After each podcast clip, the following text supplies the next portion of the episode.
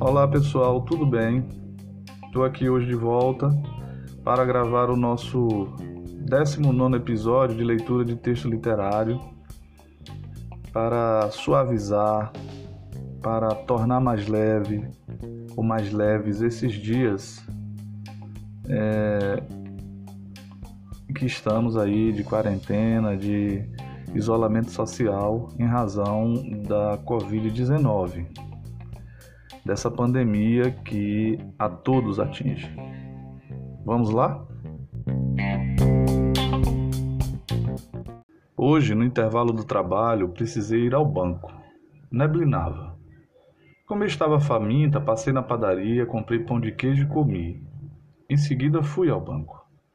Tendo a chuva engrossado, permaneci no carro uns dez minutos, torcendo para que ela afinasse e eu pudesse entrar na agência, fazer meu saque e satisfazer meu intento. Mas a chuva persistia e eu fiquei muito aborrecida. Logo hoje que escovei o cabelo, que coisa! pensei. Olhei pelo vidro do carro, rua movimentada, carros indo e vindo. Eu estava parado em frente a uma loja, os manequins bem vestidos, entretanto nada me interessava. De repente dou de conta de uma bica, essas biqueiras de telhado que recolhe a água que cai da chuva nas telhas e lhe dá passagem, lhe joga na rua, nos passantes. Lembrei a minha infância, quando eu corria pelas ruas chuvosas de bica em bica. Bica grossa eu adorava. As fininhas eram o prenúncio de que a festa acabaria, mesmo antes de minha avó gritar. Talita, venha para casa, menina, vai ficar doente. Os gatos cagam no telhado. Essa água é suja. Venha para casa, moleca teimosa. Viajei no tempo. Sorri. Quis chorar também. A chuva deu uma trégua. Sem guarda-chuva no carro, Dei-me com uma sacola dos pães de queijo que havia comprado na padaria e não deu outra. Coloquei-a na cabeça, saí e entrei no banco.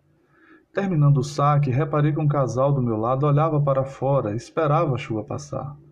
Olhando-os, pensei em como não queremos nos molhar, em como os adultos detestam a chuva e sua inconveniência.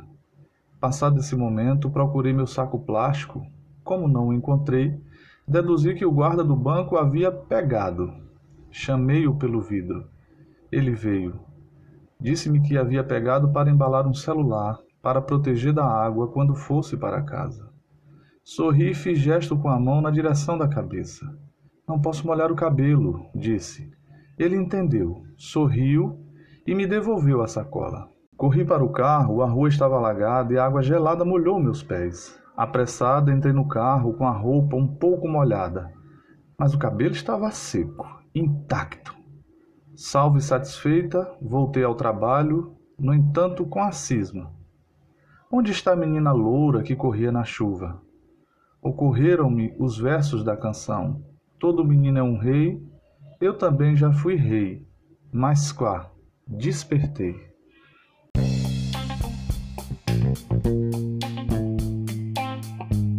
O texto lido é intitulado Chove e Não Molha.